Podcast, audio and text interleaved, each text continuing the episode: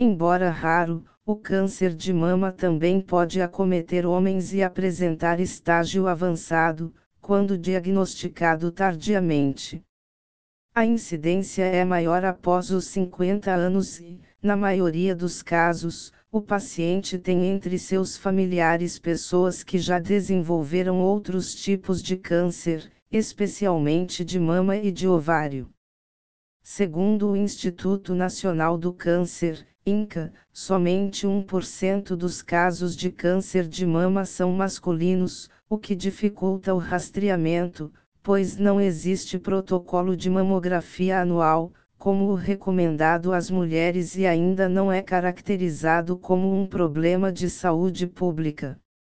O alerta dos médicos é que ao primeiro sinal de alterações do mamilo, o paciente deve procurar um mastologista que vai analisar possível aumento da mama no homem, presença de caroço, queixa de dor unilateral e secreção.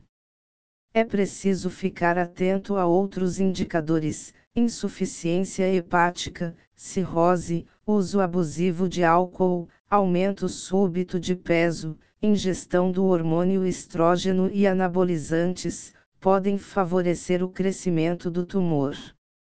Como geralmente a glândula mamária masculina é atrofiada, com hormônio feminino, estrógeno, baixo em relação às mulheres, a neoplasia pode ser indolor e confundida com outras doenças como a ginecomastia, que nada mais é do que um crescimento benigno das mamas nos homens, causado por uso de medicamentos ou por desequilíbrio hormonal.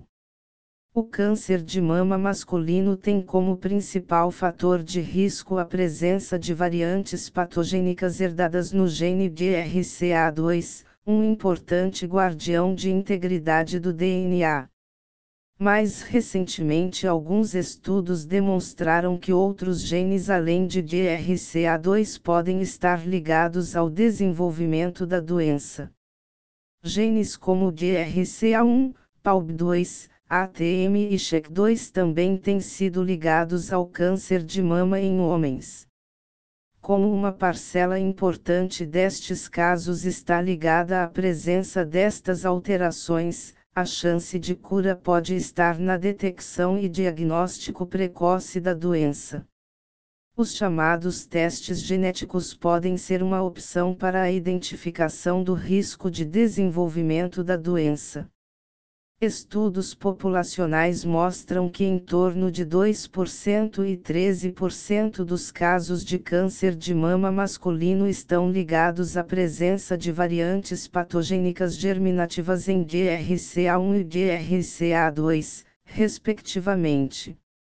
O risco de câncer até os 80 anos de idade é estimado entre 5 e 10%, significativamente maior do que na população, 0,1%.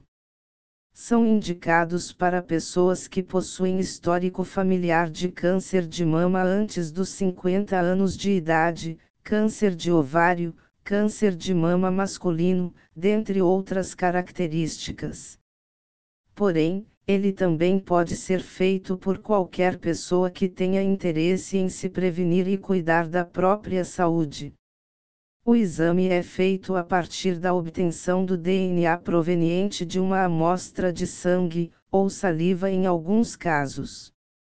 O DNA é então avaliado quanto à presença de alterações na sequência de genes específicos, conhecidos como supressores tumorais. A identificação de uma alteração em sua sequência, conhecida como mutação ou variante patogênica, pode significar que o gene perdeu seu papel protetor contra tumores. Desta forma, o indivíduo torna-se mais suscetível a câncer. Portanto, cabe ao médico orientar o paciente sobre medidas de prevenção conforme o risco de desenvolvimento da doença. Tratamento do câncer de mama masculino. Como a mama masculina é pequena e os nódulos são atrás do mamilo, geralmente não é possível fazer cirurgias conservadoras, que retiram apenas parte da mama. A cirurgia costuma ser a retirada de toda a mama com a areola e o mamilo, mastectomia total, com a cirurgia axilar, retirada de um gânglio linfonodo sentinela ou de vários gânglios da axila, no mesmo tempo cirúrgico. Outros tratamentos podem ser necessários, como nas mulheres, quimioterapia, radioterapia ou bloqueio dos hormônios, dependendo do tamanho do tumor e de suas características biológicas.